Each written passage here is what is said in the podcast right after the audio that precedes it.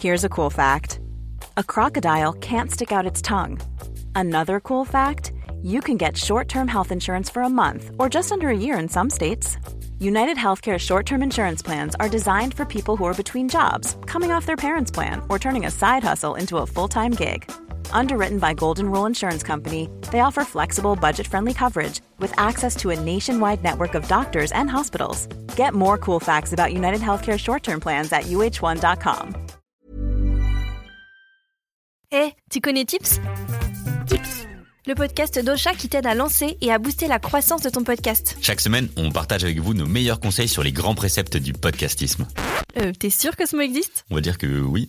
Ensemble, on va voir comment créer un podcast. Les principales statistiques à surveiller, On va parler technique avec des conseils sur l'enregistrement, le montage, le marketing, la monétisation, la communication. la cross-promo. Bref, écoutez Tips, le podcast hebdo d'Ocha pour lancer et booster la croissance de votre podcast. À retrouver sur toutes les plateformes d'écoute.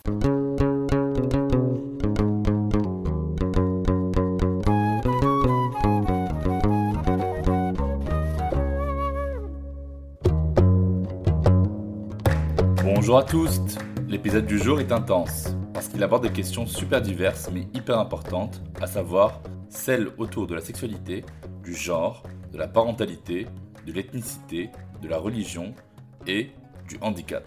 Le handicap est une limitation des possibilités d'interaction menant à des difficultés physiques, motrices, cognitives, sensorielles, mentales ou sociales d'un individu dans son environnement. Il peut s'agir de personnes atteintes de tétraplégie sur un fauteuil, de personnes qui ont connu l'amputation d'un de leurs membres, de personnes nées avec une trisomie 21, de personnes qui se situent dans le spectre autistique, de personnes malentendantes ou sourdes. En tout cas, 12 millions de personnes sont touchées par un handicap en France. L'islam considère le handicap comme faisant partie de la condition humaine. Il n'est ni signe d'élection, ni signe de malédiction, mais il doit être pris en charge par la société au nom de la solidarité. En revanche, le risque, c'est de tomber dans une relation d'extrême dépendance, dans un lien social où l'autonomie de la personne à handicap n'existe plus, où l'infantilisation est de mise, et où évidemment l'intimité n'existe plus. Alors, comment font-elles pour vivre leurs amours et leur sexualité malgré la désexualisation qu'on leur inflige? Ont-elles le droit au plaisir? Sont-elles désirantes et désirables? Et qu'est-ce que l'islam dit de la sexualité? Quelques précisions avant de commencer à l'expression les handicapés, qu'il faut, à mon humble avis, effacer du vocabulaire, je préférerais toujours l'expression personne en handicap ou personne en situation de handicap. On n'est pas handicapé, on a un handicap. Prenez en compte, ce ne sont pas que des mots. Une personne se définit par plus que son handicap. D'ailleurs, les discours, les attitudes et les représentations discriminant envers les personnes à handicap relèvent de ce que l'on nomme le validisme ou le capacitisme. C'est tout le système actuellement qui est pensé pour et par les personnes capables, sans handicap, dites valides, pour imposer leurs normes sociales et l'organisation de leur environnement de vie. Les personnes non conformes à cette norme, celles qui sont, encore une fois, à la marge, se trouvent souvent dans l'obligation de faire avec. Autre détail, la psychophobie et la discrimination à l'encontre des personnes dites neuroatypiques, qui ont un trouble psychique ou souffrant d'un handicap mental. On parle d'audisme quand on qualifie des préjugés négatifs et une hostilité envers les personnes sourdes. On dit aussi d'une personne non autiste qu'elle est aliste. Enfin bon, je pourrais continuer longuement cette liste, mais revenons à notre sujet du jour. Pour discuter de sexualité et de handicap, j'ai la chance de pouvoir accueillir Charlotte Puiseux.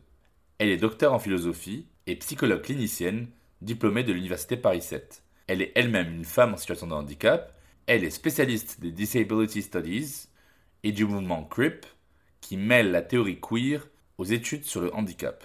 Elle est aussi maman. Elle est handi-féministe. Enfin, elle a récemment publié des articles sur le coronavalidisme, ainsi que sur les histoires de domination menant au viol de personnes vulnérables, comme les personnes à handicap. Charlotte va donc nous parler de la convergence des luttes féministes, anti-validistes, anti-LGBT-phobie et anti-racistes. Ma chère Charlotte, bonjour et merci d'avoir accepté l'invitation. Bonjour, merci à vous de m'avoir invité. Alors pour commencer, on va parler ensemble de comment le handicap réinterroge les normes corporelles dans les enjeux de la sexualité, du désir et de ce que l'on attend des corps genrés. Typiquement, le handicap annulerait la masculinité et surtout la virilité d'un homme hétérosexuel, même s'il n'a pas de problème érectile. Du coup, ma première question est la suivante. comment le handicap peut reconfigurer notre rapport au corps et aux sexualités? Alors, bah, c'est vrai que euh, la question du handicap euh, amène souvent la question de la sexualité, euh, que ce soit pour les personnes assignées hommes ou femmes. Après, il y a des spécificités à chaque genre, mais de façon générale, les personnes handicapées évoquent très, très souvent un, regard asexualisé porté sur elles par la société. donc, ce qui entraîne bah, tout un phénomène d'infantilisation, notamment aussi, c'est un thème qu'on retrouve beaucoup. Euh, le fait que les personnes handicapées soient considérées euh, ben, comme des enfants, hein. euh, donc du coup privées de, capacités agissantes, de capacités de prendre des décisions, de faire des choix, de savoir ce qui est bon pour elles, toutes ces questions voilà, d'infantilisation. Et du coup, oui, ça, ça, a forcément un impact sur cette question de sexualité et du coup de sexualité, euh, puisque en, étant considérés comme des enfants infantilisés, on estime que, que les personnes handicapées ben, n'ont pas de sexualité, pas de désir sexuel, euh, voilà, que, ce sont des personnes en dehors, des, en dehors de, de, de la sphère sexuelle, du désir, du plaisir. Euh. Dans le concept de retournement du stigmate, c'est se réapproprier quelque chose qui est négatif, qui a été valorisé, qui est, vraiment euh, rejeté et désapprouvé par la société.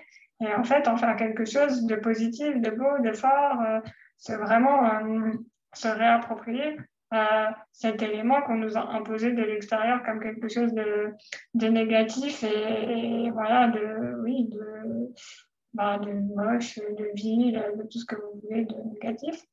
Et au contraire, en, faire quelque chose de, une source de fierté bah, le mot creep, en fait, c'est comme le mot queer. À la base, c'est, ça, creepy, ça veut dire estropié, boiteux, infirme. C'est un mot, une désignation imposée par les valides pour désigner les personnes handies euh, de façon péjorative.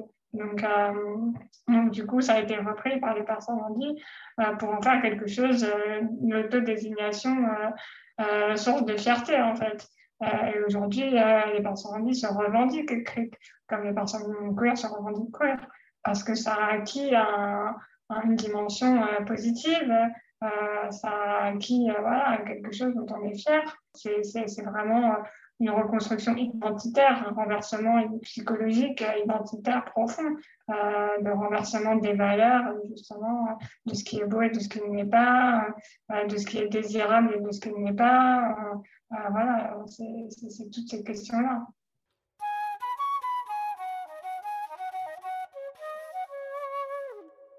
Alors, lorsqu'on est en situation de grande dépendance, il se trouve qu'une personne en situation de handicap ne peut pas faire grand-chose sans l'aide précieuse des accompagnants.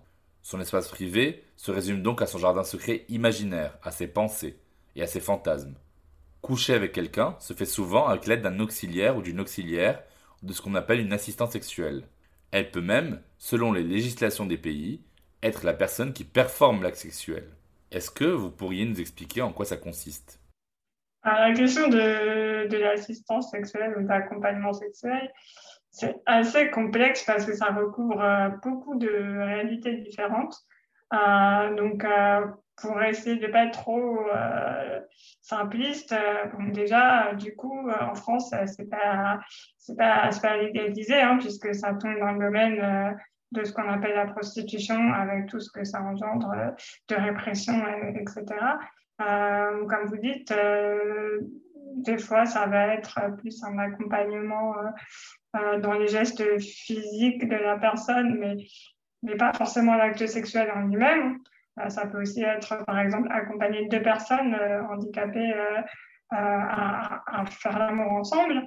et puis, dans d'autres cas, ça peut être, comme vous dites, enfin, l'accompagnante va prendre vraiment part à la relation sexuelle et performer euh, la sexualité avec euh, la personne handicapée. Donc, c'est des réalités différentes. après, voilà, en France, il y a notamment une association qui, qui, milite pour la reconnaissance de l'accompagnement sexuel qui s'appelle la PAS. Après, c'est assez compliqué parce que notamment cette association demande en fait une exception à la loi contre le proxénétisme pour faire reconnaître euh, le travail d'accompagnement sexuel. C'est un sujet qui divise beaucoup euh, les militants entendus, hein, l'accompagnement sexuel. Au-delà de ça, est-ce qu'il ne faudrait pas offrir aussi des formations aux travailleuses du sexe pour vivre un moment d'intimité désiré par chaque individu, car chaque individu a ses fantasmes? Parce que la position morale à la française, c'est plutôt une femme qui fait de l'accompagnement sexuel rémunéré est une pute. Pour la même prestation pratiquée gratuitement, c'est une sainte qui se sacrifie pour donner du plaisir à un être diminué dans ses capacités. C'est si condescendant, vous trouvez pas? Bah, De toute façon, la, vision du handicap, euh, en tout cas en France, elle est très, elle, est très imprégnée de la charité chrétienne. Hein. De toute façon, dans l'histoire du handicap en France, et je crois dans d'autres pays, mais je ne peux pas trop m'aventurer parce que je connais moins, euh, la prise en charge de, des questions euh, de handicap a très longtemps été euh, tenue par les instances religieuses. On, retrouve cette idée, enfin voilà, cette idée de que le handicap euh, serait du coup quelque chose qui serait issu en fait d'un mauvais karma religieux aussi. Enfin, dans la religion, on a cette idée que ça peut être issu de, de péchés de vie antérieure ou des choses comme ça. en tout cas, voilà, au, pire de ça, au mieux de malchance de la personne, euh, mais en tout cas, c'est vraiment ancré dans le corps et le destin individuel euh, dans la pensée religieuse, le handicap.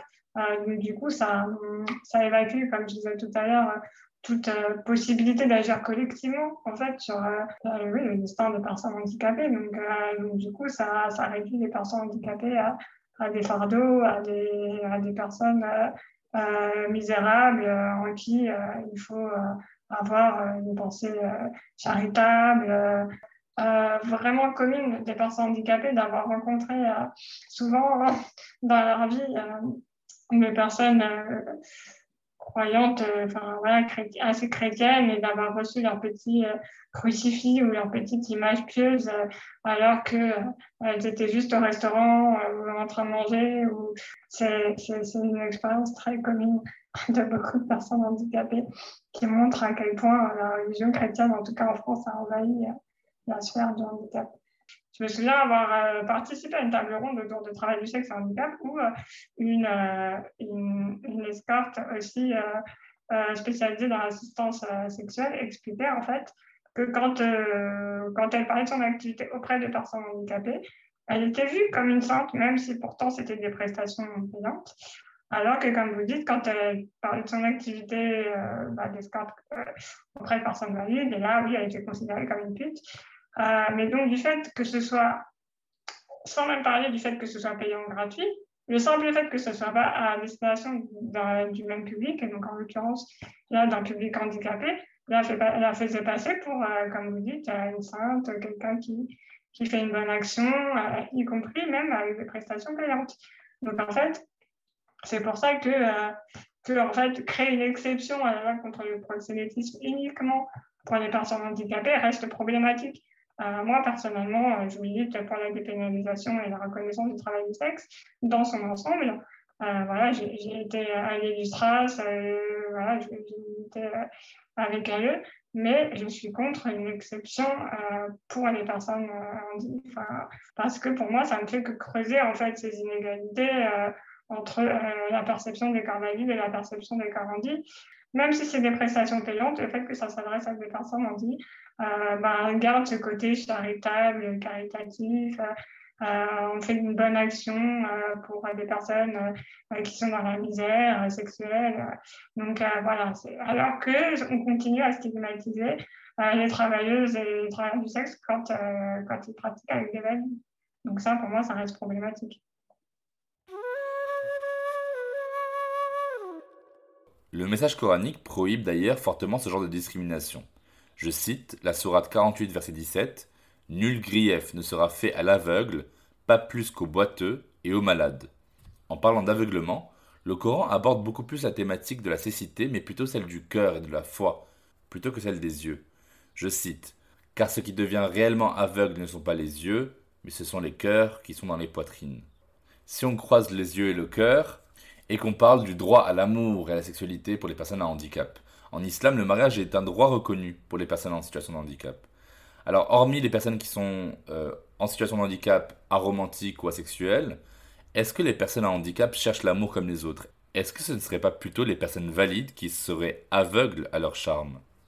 Euh, Je pense que de toute façon, la société est comment dire, façonnée par tout un tas de, d'idéaux régulateurs, pour reprendre un terme queer et creep, euh, du coup. Euh, donc, on parle d'idéaux régulateurs en, parlant de la, société euh, hétérosexiste, hétéropatriarcale, cisgenre, mais aussi validiste. Donc, forcément, les personnes valides ben, vont rejeter hein, les personnes handicapées. Vont, vont, comment dire, perpétuer ce validisme qui est vraiment inscrit dans tous les rouages de la société, hein, pas, pas, que au niveau euh, euh, amoureux, sexuel, sentimental. Donc c'est vraiment un ensemble. On parle vraiment d'un système de pression. Et les personnes handicapées, du coup, en fait, intériorisent aussi cette dévalorisation. Euh, donc, du coup, il y a énormément de personnes handicapées qui se trouvent pas belles, qui se trouvent indésirables, euh, qui, se, voilà, qui, qui, qui, se dévalorisent physiquement énormément. Donc forcément, euh, ça aide pas à, entrer dans des relations de séduction, euh, dans des jeux de désir, de sexualité, quand on est déjà, quand on s'aime pas soi-même et qu'on est déjà, qu'on estime qu'on ne veut pas l'intérêt de l'autre, qu'on est moche. Est-ce que vous pensez qu'ils abandonnent plus vite bah, déjà, faut avoir conscience d'être dans, une société validiste. Beaucoup de personnes handicapées, en fait, quand je dis on a internalisé, c'est-à-dire on a naturalisé le fait que les personnes handicapées étaient moins valables, moins belles, moins intelligentes, moins enfin, toutes les qualités positives qu'on peut, qu'on peut évoquer. C'est, quand on dit que c'est naturalisé, euh, il y a cette idée que les choses ne peuvent pas changer et que c'est normal, en fait, de penser ça, que que c'est naturellement prouvé que euh, une personne handicapée est moins belle qu'une personne valide. Donc, euh, donc il y, a, y, a toute cette déconstruction qui n'a pas encore été effectuée, euh, cette déconstruction sociale, cette idée que, que tout ça, c'est des normes sociales qui sont créées. C'est encore des concepts nouveaux et c'est encore des fois difficile à appréhender, de comprendre que, que c'est des systèmes sociaux construits, que ce n'est pas naturel d'être discriminé quand on est handicapé euh, d'être rejeté, de ne pas être aimé, euh, d'être considéré euh, voilà, indésirable, asexuel, etc. J'ai appris qu'il y avait dans le milieu médical de grandes violences faites envers des personnes déficientes mentales pour éteindre leur libido en les abrutissant avec des médicaments, ou en stérilisant des femmes déficientes mentales qui sont affublées du terme très controversé d'hystérique. Que certaines aides-soignantes refusaient, par piété religieuse, d'aider les personnes à handicap à placer leurs mains sur leur sexe pour se stimuler, se masturber. En revanche, quand il s'agit de violences sexuelles qu'elles subissent, parce qu'elles sont dans une situation de grande vulnérabilité, c'est la loi du silence. Quand on est euh, confronté euh, de façon euh, ben, traumatique, on va dire, à, un débordement de la sexualité, je pense notamment à tout ce qui est violence sexuelle que subissent énormément les personnes handicapées, déjà ça va être la plupart du temps. C'est quand même un sujet qui est énormément euh, passé sous silence. Les personnes indiquent qu'ils subissent ces violences, en fait, euh, bah, leur parole, encore une fois, est minimisée. On estime que bah, elles ont presque de la chance d'avoir éveillé l'intérêt de personnes valides.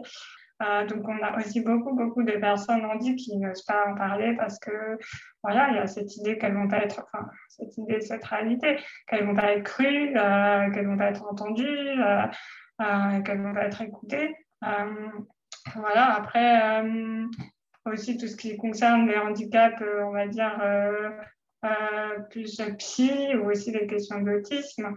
Euh, il y a des associations euh, spécifiques sur ces questions-là qui ont estimé que 80%, plus de 80%, voire même 90%, je crois, euh, des personnes assignées femmes handi-autistes auraient été victimes de violences sexuelles.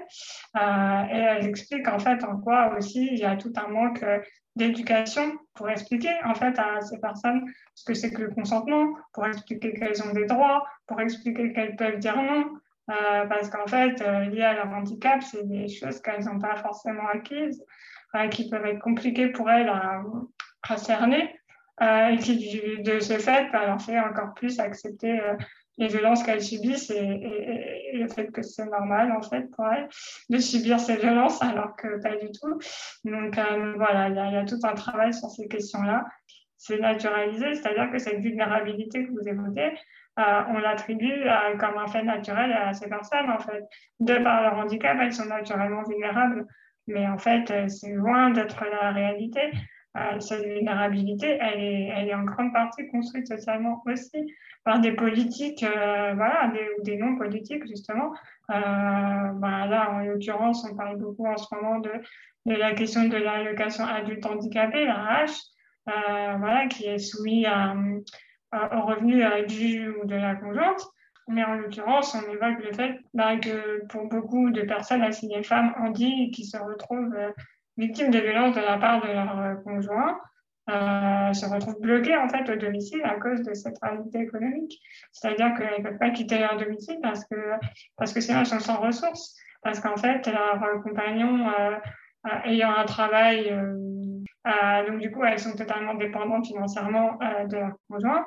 Donc, du coup, bah, en cas de violence, euh, c'est soit elles continuent à subir des violences, soit elles se retrouvent à la rue sans aucun, sans aucun revenu. Donc, bon, il y a plein de militants entendus qui se battent depuis des années pour ça. C'est la revendication principale des personnes handies depuis des décennies. Et on en est encore aujourd'hui à rien, en fait, à, à, une mobilisation massive qui a eu lieu en début d'année pour aboutir à un bloc euh, un blocage euh, du gouvernement euh, à l'Assemblée nationale. Donc, Est-ce qu'il y a un parallèle possible entre un coming out homosexuel et un coming out pour une personne ayant un handicap non visible? Ça revient à dire, est-ce qu'il existe un parallèle possible entre hétéronormativité et validité? En tout cas, c'est quelque chose qui est régulièrement fait et, et on trouve en effet des, des, des, comment, des dynamiques similaires. voilà, il y, a, aussi la question de la performativité. C'est voilà, la question de qu'est-ce qu'on montre et qu'est-ce qu'on ne montre pas pour correspondre en fait aux attentes sociales. Euh, donc, euh, donc là, par exemple, en ce qui concerne le handicap, et notamment les handicaps invisibles, euh, on sait que, étant donné qu'on est dans une société validiste, avoir, entre guillemets, la possibilité de ne pas montrer son handicap et donne un certain privilège de, paraître valide, mais on sait aussi que ça a un coût. Euh, ça a un coût euh, physique, psychique, euh, de devoir passer pour quelqu'un de valide alors qu'on ne l'est pas. C'est aussi qu'est-ce qu'on montre de son handicap, parce qu'on sait aussi que beaucoup de, enfin, certaines manifestations du handicap ne vont pas correspondre en fait à ce que la société attend d'une personne handicapée. Mais en tout cas, à un moment précis, aujourd'hui, elle est codifiée selon la loi 2005. Donc, il y a des personnes en fait, qui ne se retrouvent pas dans cette euh, catégorie législative, euh, mais qui vont pourtant avoir de réelles difficultés, de réels problèmes. Parce que l'enjeu dans tout ça, c'est pouvoir bénéficier de droits, euh, d'aménagement spécifique, de reconnaissance, d'allocation. voilà. Qu'est-ce qu'on qu'est-ce qu'on doit montrer pour pouvoir, pour pouvoir accéder à tout ça? Et au contraire, des fois, qu'est-ce qu'on n'a pas besoin de montrer alors que c'est pourtant des réelles difficultés dans la vie quotidienne de certaines personnes, mais ça ne va pas intéresser en fait les institutions. D'ailleurs, il y a des nouveaux collectifs qui voient le jour comme euh, Main Paillette, un collectif de personnes sourdes, queer et signantes, c'est-à-dire qui maîtrisent la langue des signes française, la LSF. Qu'est-ce qui se passe dans notre vie si on est une personne trans, noire, musulmane et sourde? alors là, oui, c'est très compliqué parce qu'on est au croisement de, de, multiples euh, discriminations, oppressions, euh, euh, donc en plus des oppressions qui, voilà, qui agissent les unes sur les autres. Donc forcément, ça, va être, ça va être des situations très complexes.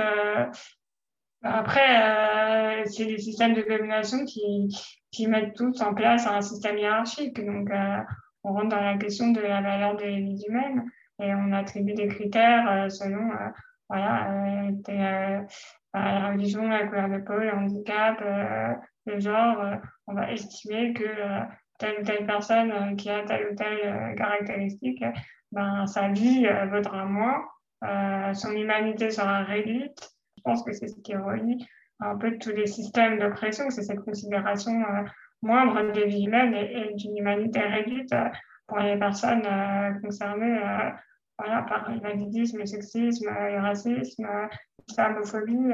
c'est vraiment la question de la hiérarchie aussi voilà, des humaines et des personnes concernées. Alors, vous avez beaucoup travaillé vos publications avec une approche intersectionnelle. Est-ce que vous voyez aussi des ressemblances discriminatoires entre validisme, euh, racisme et islamophobie? Oui, j'ai l'exemple en tête d'un homme aveugle de naissance, racisé, qui a une carrière incroyable, qui s'appelle Amo Bouakaz, qui a été conseiller pour les problématiques de diversité et d'inclusion des personnes à handicap dans le 20e arrondissement de Paris, présidente de UP, H-UP, entrepreneur. Il y a aussi l'exemple de Souad Razouani, qui est une multi-championne paralympique d'haltérophilie, qui est française, d'origine tunisienne. Malgré leur succès indéniable, qu'est-ce que leur racisation a rajouté à leur handicap dans leur parcours, selon vous Après, euh, voilà, c'est toujours une question de, de comment aussi quand on parle de hiérarchisation de, privilèges et de non-privilèges justement donc euh, donc on parle de privilèges blancs de privilèges valides donc forcément, quand on subit les deux privilèges, on est encore plus décrédibilisé, encore plus déshumanisé euh, que si on n'en subit qu'un seul. Mais après, il y a des, voilà, il y a des, des choses qui s'alimentent, euh, qui, voilà, c'est très complexe parce que, parce que voilà, ça s'alimente les deux systèmes euh, de pression, s'alimentent l'un et l'autre. mais du coup, voilà, c'est en tout cas une décrédibilisation et une déshumanisation encore plus forte, je pense. Est-ce que vous pensez que les rapports de genre et de sexualité changent selon la nature du handicap? Entre une personne qui vit un plus handicap moteur et une personne autiste ou une personne aveugle, est-ce qu'il y a une différence de vécu, de l'amour ou d'approche du corps, par exemple? Euh, de toute façon, il y a toujours la question bah, de cet idéal régulateur validiste qui va faire en sorte que euh, même les corps euh, handi vont être soumis en fait à, à, ce, à cet idéal qu'est la validité. C'est-à-dire qu'au sein même des personnes handicapées, euh, que ce soit de l'extérieur ou encore une fois hein, intériorisé par les personnes elles-mêmes, il y a ce désir de se rapprocher le plus possible euh, du corps valide. Donc, euh, donc après, il, y a, souvent, oui, une hiérarchie aussi au sein des personnes handicapées selon leur type de handicap. Et c'est souvent en lien avec le fait qu'elle paraisse le plus valide possible ou pas, justement. Ça reste l'échelle vers laquelle euh, tendre, en fait. La société nous éduque et nous élève comme ça. Et même en étant handicapé, même parfois en étant euh, très handicapé, on va toujours nous éduquer dans l'idée qu'il faut être le plus valide possible. en tout cas, voilà, essayer d'effacer le plus possible le handicap. Tout ce qu'on peut gommer, il faut essayer de gommer. Et il faut essayer de s'intégrer, de ressembler le plus possible valide, de pas trop euh, montrer son handicap. Comme d'habitude, malgré mon optimisme invétéré, je sais que l'être humain peut parfois être tordu. Au-delà d'aimer et de faire l'amour avec une personne, il y a les personnes qui développent un véritable fétichisme, une paraphilie, pour les personnes atteintes d'un handicap, moteur ou mental. Par exemple, l'acrotomophilie est le fait d'être sexuellement attiré par un partenaire amputé. Ou encore, l'agalmatophilie est le fait de désirer des personnes immobiles, paralysées. Qu'est-ce que disent ces paraphilies de nous en tant qu'humains? C'est une question complexe parce que ça dépend avant tout de, comment euh, la personne en dit, euh, qui, du coup est l'objet de, de ce fantasme, reçoit, enfin, reçoit ces fantasmes, si elle est au courant que son partenaire ou sa partenaire euh, ben, à ses fantasmes, euh, qui couche avec euh, pour cette raison. Il faut que ce soit accepté de la part de la personne en dit. Enfin, voilà, il faut qu'il y ait une communication, une acceptation et un consentement de la part de la personne en dit. Alors, la question, bon, là, c'est une question qu'on appelle plus généralement la question oui, des dévots le dévotisme. Donc, c'est une question aussi qui divise beaucoup euh, les personnes en vie. Après, voilà, moi, je ne veux pas juger de savoir si c'est bien ou si c'est mal. C'est pas mon rôle. Et, voilà, mais en tout cas, ce qui m'intéresse, moi, c'est déjà de savoir les personnes en vie qui, qui sont les objets de ces fantasmes, euh, comment elles reçoivent ça, en fait. Et là encore, on, parlait tout à l'heure de victimisation. Euh, les personnes ont dit qu'ils sont, sont la cible de ces fantasmes, dans quelle mesure elles sont victimes de ces fantasmes ou pas parce qu'on les présente aussi souvent comme victimes de ces fantasmes. Des personnes ont dit sont travailleuses du sexe, par exemple, et qui, du coup, développent un marché, euh, développent une activité professionnelle autour de ces questions. Euh, si c'est si fait en pleine conscience et, que euh, les personnes ont dit euh, on tire un avantage économique pour survivre dans une société validiste où elles sont des premières populations victimes du chômage, ben pourquoi pas? Pour finir, est-ce que vous pouvez nous parler de l'handiparentalité?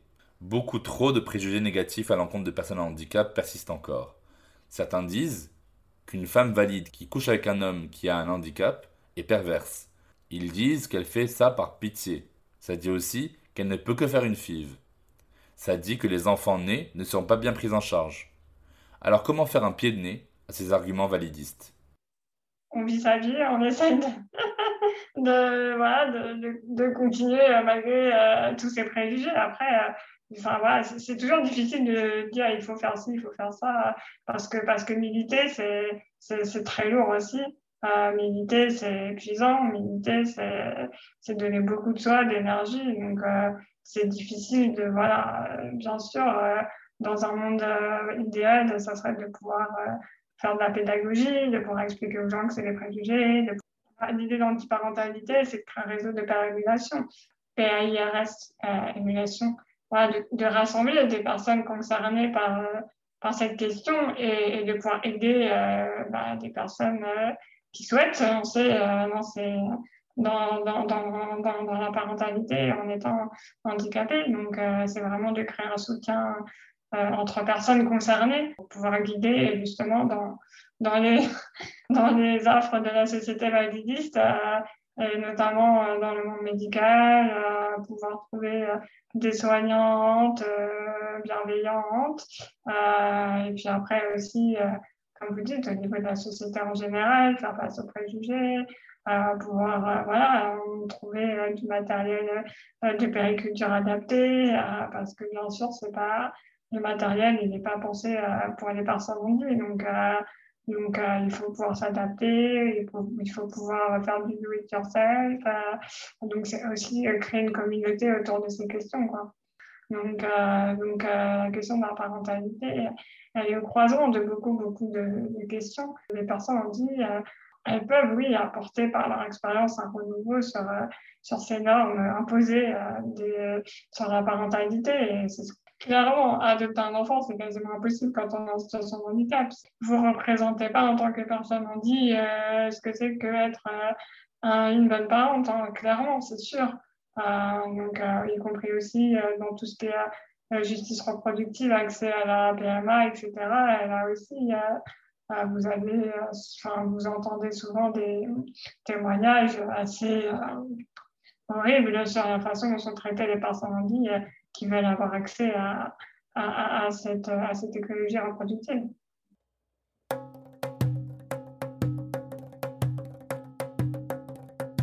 Nous allons conclure, mais avant, dans chaque épisode de Jeans, on déconstruit ensemble un mythe ou un mytho qu'on m'a dit ou que j'ai souvent entendu. Le père d'un ancien ami me disait un soir Tu voudrais vraiment voir un monsieur à roulette débarquer dans n'importe quel restaurant pour un rendez-vous galant? Moi, je mets pas un centime de mes impôts dans ça. Hein on va quand même pas leur mettre des rangs partout. Ils n'ont qu'à choisir là où c'est déjà disponible. Qu'est-ce que tu aurais répondu à ma place? Euh, compliqué hein, parce que là il y a tellement c'est vrai qu'il y a tellement de, ben, de ce qu'on a parlé hein, sur le, fait qu'une personne en dit euh, n'aurait pas de, vie amoureuse ou, ou, de sexualité etc à pouvoir lui donner accès euh, au lieu de sociabilité au lieu oui, on peut rencontrer des gens, on peut faire des. Voilà. En fait, c'est quelque chose pour les valides de tellement euh, ancré, enfin, c'est tellement naturel justement pour les personnes valides d'avoir accès à toutes ces choses-là qu'elles oublient en fait que ça a été construit en fait euh, pour elles. Euh, on dit que la société validiste, c'est une société pensée par et pour les valides. Ça exclut les personnes handicapées, l'accès au café, au bar, au cinéma pour les personnes valides, euh, ça n'a rien de naturel. C'est quelque chose qui a été pensé par et pour elles et, que du coup, ben, c'est juste un rapport de domination en fait. Donc, euh, Donc, avoir ce genre de propos, c'est reproduire, c'est reproduire la domination, c'est reproduire l'exclusion, la discrimination, la haine des autres et, et la hiérarchisation des vies humaines. Merci mille fois, chère Charlotte Puiseux, pour tes réponses. Merci à vous.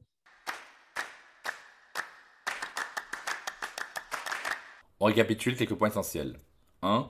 Toute personne en situation de handicap, racisée ou non, musulmane ou non, a le droit de disposer librement de son corps, a le droit à une sexualité, a le droit à l'amour, a le droit de se voir comme un corps désirant et désirable. Le Coran aussi révèle l'égalité, de fait, des personnes qui ont un handicap et de celles qui n'en ont pas. 2. Il faut défendre l'idée du droit à la sexualité pour tous les personnes en situation de handicap l'État pourrait prendre en charge partiellement l'accompagnement sexuel, car la quête de plaisir n'est pas un dû, mais un droit. Les personnes à handicap ont tout à gagner à devenir plus autonomes dans le cadre de l'affectivité et de la sexualité. 3. Il m'est insupportable d'avoir encore à parler d'eugénisme dans l'ère de la bioéthique, de parler encore de personnes en situation de handicap qui sont inadaptées, entre guillemets, comprendre qu'ils ne s'intègrent pas suffisamment rapidement à la société, alors que c'est le gouvernement qui n'applique pas les promesses d'insertion, typiquement avec le scandale récent de l'AAH, l'allocation aux adultes handicapés. Avec 18% de la population française vivant avec un handicap, on ne peut plus se dire que ça n'arrive qu'aux autres et après moi le déluge. Il s'agit avant tout d'être humain entre êtres humains. Merci de nous avoir écoutés. Vous trouverez toutes les références évoquées dans la description de cet épisode. Je vous mets aussi plein de bouquins et de films en rapport avec la thématique de l'épisode pour les plus curieuses et les plus curieux d'entre vous. Que vous soyez sur Spotify, Deezer, Apple Podcast ou Google Podcast, n'oubliez pas de vous abonner au podcast Jeans et de laisser vos questions, vos commentaires.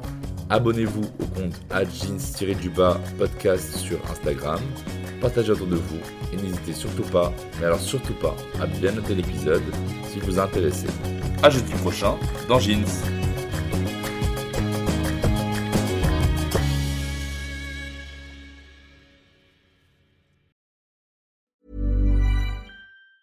Normally, being a little extra can be a bit much, but when it comes to healthcare, it pays to be extra. And United Healthcare makes it easy with Health Protector Guard fixed indemnity insurance plans. Underwritten by Golden Rule Insurance Company, they supplement your primary plan, helping you manage out of pocket costs without the usual requirements and restrictions like deductibles and enrollment periods. So when it comes to covering your medical bills, you can feel good about being a little extra. Visit uh1.com to find the Health Protector Guard plan for you.